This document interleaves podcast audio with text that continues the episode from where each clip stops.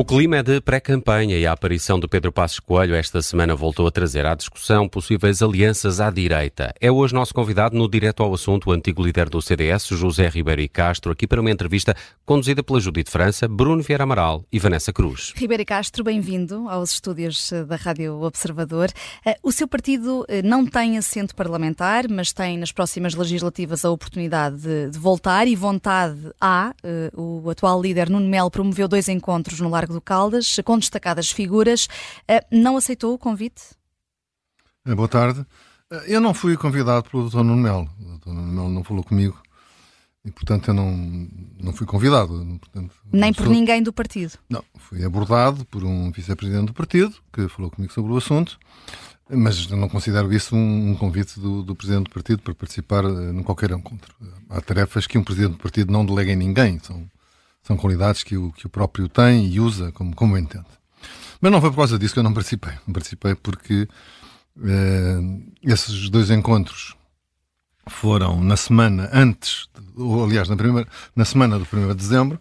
Como é sabido, eu sou presidente da Sociedade Histórica da Independência, de Portugal, que organiza com a Câmara Municipal de Lisboa as comemorações nacionais do 1 de dezembro, e isso, para nós, na Sociedade Histórica, admito que as pessoas desvalorizem, mas é uma tarefa muito importante, eh, uma das duas datas mais importantes na sociedade histórica, e para uma instituição que, que, tem muitas dificuldades e limitações, isso exige uma carga de trabalho muito acentuada. Portanto, foi a altura mais inoportuna eh, para eu poder participar no que quer que fosse. É? E, portanto, eu prezo muito estas funções e essa foi a razão que não participei. Vendo a posteriori, eu não, eu não achei mal não ter participado. Portanto, enfim, assisti, acho, acho bem que tenham sido feitas, mas não achei mal não ter participado. Mas porquê? Olha, eu, eu, eu considero que a, a, tarefa da união do partido é muito importante, é mesmo talvez das tarefas fundamentais para quem vai para um, para um desafio eleitoral que é decisivo. Eu espero que corra bem ao CDS. E, e creio que essa união passa em primeiro lugar pela, pela, pelo, pelo, por um encontro entre, já o escrevi aliás, entre o presidente do partido, Nuno Melo, e o anterior presidente do partido, Francisco Rodrigues dos Santos. Sem isso, eh, o, ramo, o ramalhete fica sempre incompleto. E, e, Mas não era importante a presença de todos os antigos líderes do CDS neste encontro? Sim, eu não, eu não estou a dizer que não, não, é? não, não, não estou a dizer que não. Já expliquei porque é que eu não estive presente, não é? Mas a pessoa que ali faz falta realmente, porque é institucionalista, é, é, Francisco Rodrigues dos Santos ao lado de Nuno Melo. Toda, toda a gente conhece a história de, recente do partido, não, não vale a pena uh, fazer política de abstrus. E, portanto, quem quer mobilizar e sanar todas as questões do passado, essa é uma questão principal, por muito que se queira diminuir. O resto é evitar essa questão. Não quer dizer que, que, que, que tenha mal que se faça, eu, mas eu gostaria que isso acontecesse e desejo que isso aconteça. Acho e não tem acontecido por responsabilidade de quem da atual Não liderança? sei, não, não sei, mas enfim, se, se se manda falar com o Francisco Rodrigues Santos, também outras pessoas, como aconteceu comigo, isso não é um caminho certo. Quer dizer, há coisas que o, o presidente do partido só ele pode fazer. Só, há coisas que o presidente, eu já fui presidente do partido, eu sei como isso é, há coisas que o presidente do partido só ele pode fazer, são indelegáveis, são intransferíveis. São... E portanto eu desejo que isso aconteça e, portanto, e, e espero que acontecendo exista espírito positivo. E qual eu... é a avaliação que faz da atual liderança de Nuno Melo? Será ele capaz de fazer regressar o CDS ao Parlamento? Isso não depende só dele, não é? Eh, enfim, eu, eu sou, sou objetivo e eu considero que o CDS obviamente está numa situação muito difícil. Mas eu até acredito que estas eleições podem ser uma excelente oportunidade. Eu sinto isso na rua, desde o dia 31 de janeiro, ou seja, do dia seguinte às últimas eleições, que eu sinto à volta de mim, portanto, é, é natural que à volta de mim se manifestam um conjunto de pessoas que, que foram ou, ou, que são do CDS, é? um grande desejo de votar no CDS. Eu creio, eu, eu atribuo isso a uma má consciência de algumas pessoas que são do CDS e que faltaram ao voto e que acharam que foi duro demais. Não é? e, e, portanto, eu creio que existe uma grande vontade do CDS. Uma é essa. Uma é essa. É a vontade de corrigir um erro individual que cada uma pessoa no seu íntimo sente que cometeu. Segundo é o sentimento de que no puzzle da direita portuguesa atualmente, que está mais fragmentado, há ali uma peça que manifestamente faz falta e que é o CDS. E, portanto, quando as pessoas uh, percebem que há ali um espaço entre o PSD e o Chega, esse é o espaço do CDS. E quanto maior for esse espaço, menos pesa ou chega. Isso parece-me evidente. Essa é a função que o CDS tem para, para desempenhar e pode ser até uma oportunidade extraordinária se o CDS tiver capacidade de, de reunir muita gente, mobilizar muita gente, e nomeadamente pessoas que, eh, pela sua presença, respondam à preocupação do eleitorado que, frustrado, se desviou para um partido que tem uma expressão mais radical, isso tanto melhor, não é? Porque, quer dizer, um CDS com, com 4, 5, 6%, isso significa um chega mais governável, não é? Um, Escreveu ontem, queria falar-lhe disso, do, do, num artigo aqui no Observador, em que enfatizou uh, dois problemas novos em coligações uh, como a AD desde 2019, uma relação mais uh, desproporcional entre PSD e CDS e o desaparecimento de outros partidos à direita do PS. Renovar agora uma coligação PSD-CDS não iria beneficiar mais o CDS do que o PSD? Não sei, quer dizer, eu às vezes vejo algumas notícias nos jornais eh, que são nesse sentido, portanto, que é o, o CDS na paragem do autocarro a apanhar uma boleia. Eh, isso, quer dizer, pode ser bom para duas ou três pessoas, não é? Mas do ponto de vista partidário e político pode não significar grande coisa, não é? Quer dizer, eu, eu creio que o papel do CDS é assumir o seu lugar histórico, o seu testemunho e, e o seu lugar no centro-direita português. Não é? E, e então, para isso, o melhor era correr sozinho. Eu, eu creio que uh, até uh, deve, deve correr sozinho, ou pelo menos mostrar que está capaz de correr sozinho. Por isso eu gostaria que o CDS, por exemplo, nesta altura já tivesse preparadas listas com 230 candidatos.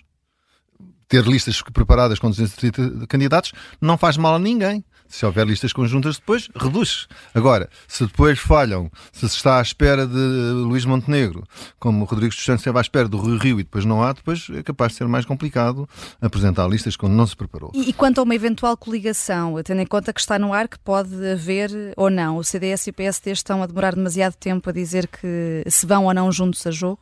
Eu julgo que sim eu vejo com preocupação que desde o anúncio das eleições, que foi no dia 9 de novembro, o PS tem tido uma vantagem extraordinária. O PS esteve um mês e meio sozinho no terreno. Com a comunicação social, naturalmente, a seguir uma disputa que tinha interesse jornalístico e político evidente. Mas eh, há opções estratégicas e políticas de fundo que devem ser esclarecidas o mais depressa possível. Cada um tem que, tem que saber eh, quais são as cartas que tem e depois correr, não é? Porque a meta está marcada, é dia 10 de março. As eleições não vão esperar nem um dia por quem se atrasou. E, portanto, esta, eu, eu creio que as questões estão postas em cima da mesa.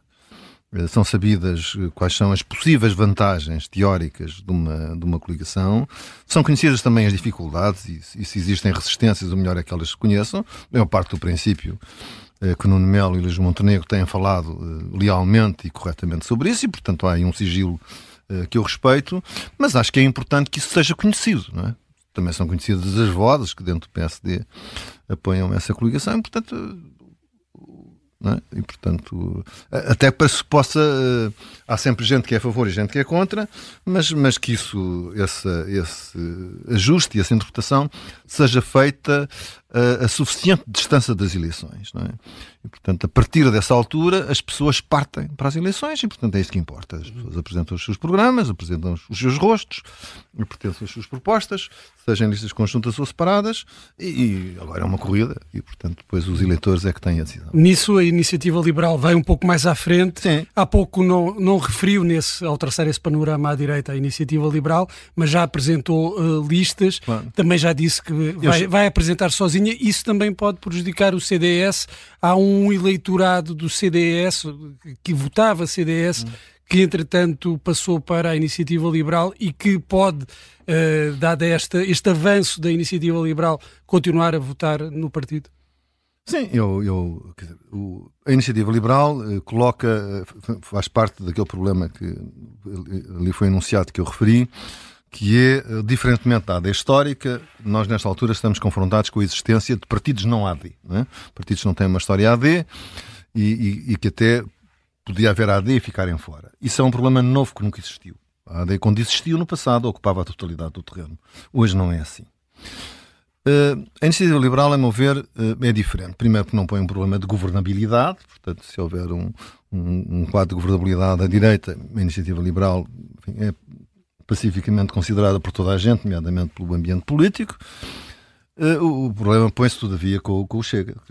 O Chega coloca manifestamente um problema de governabilidade e é evidente para toda a gente que existe um jogo, uma, uma, uma valsa surda, ou talvez não tão surda quanto isso, e se calhar mais um tango, porque é com chafanões, entre o PS e o Chega. Há ali um tango em que o Chega tem eh, conveniência na atuação do PS e o PS tem manifestamente, como descaradamente se viu ao longo destas diretas, na existência e no crescimento do Chega. Mas esse problema de governabilidade deriva da própria natureza do partido, de eventuais exigências que o Chega viesse a fazer? Também por isso, porque o Chega tem tido sempre uma linha muito agressiva é?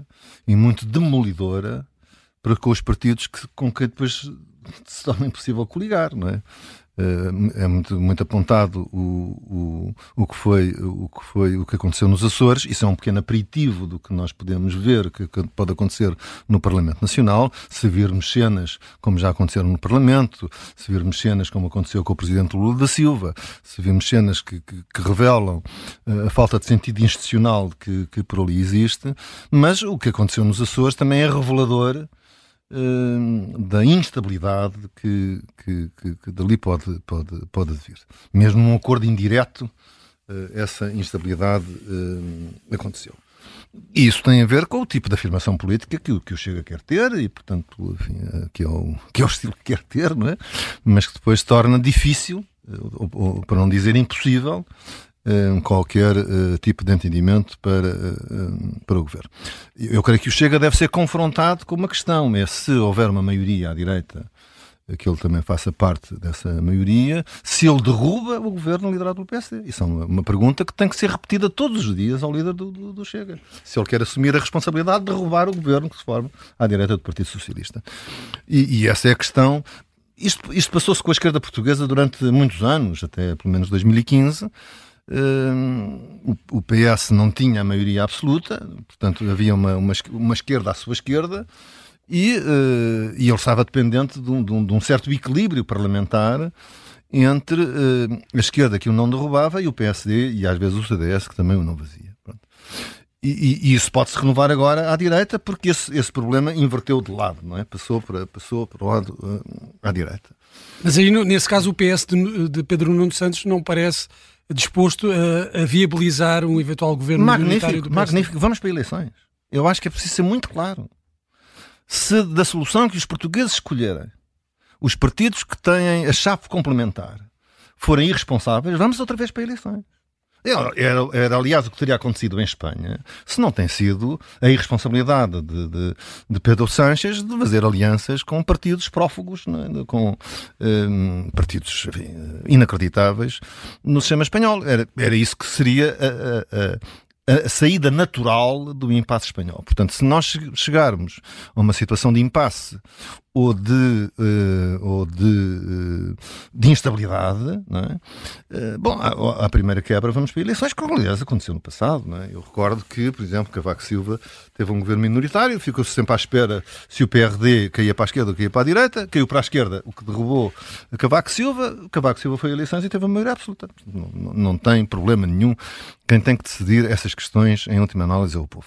O que nós temos que trabalhar nestas eleições, quer todos os partidos, digamos, do, do efetivo arco de governabilidade à direita, portanto eu chamo esse arco de governabilidade à direita o PSD, a Iniciativa Liberal e o CDS, é em soluções que, uh, que permitam a formação de uma solução de governo contra o Partido Socialista, que, que, retira o Partido Socialista do pântano em que o PS, da maioria absoluta, deixou Portugal.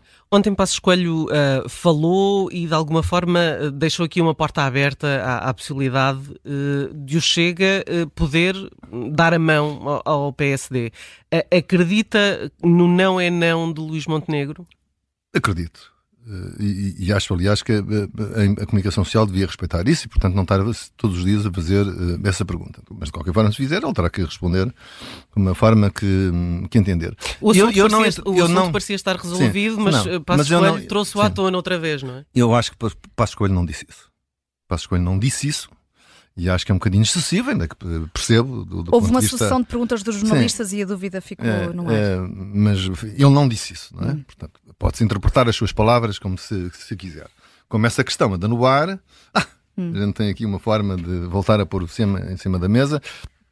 E como o André Ventura se refere sempre a Passos Coelho de uma forma elogiosa, diversamente do que faz relativamente a Montenegro, está aqui o veneno político da, da questão. Mas eu, eu enfim, só o Pedro Passos Coelho é que o pode, pode dizer, acho que ele jamais o faria. Uh, ou, ou, se quisesse fazer, diluía claramente. Não? Hum. Eh, estamos a aproximar-nos do final da nossa entrevista. Há pouco falou da importância de o CDS ter listas, o quanto antes, que até já deveria tê-las. Estaria disponível para integrar as listas do, do seu partido? Bem, nessa altura estou, estou bastante fora, mas enfim, noutras ocasiões eh, aceitei, pode, pode ser que sim, depende, depende das circunstâncias, não é?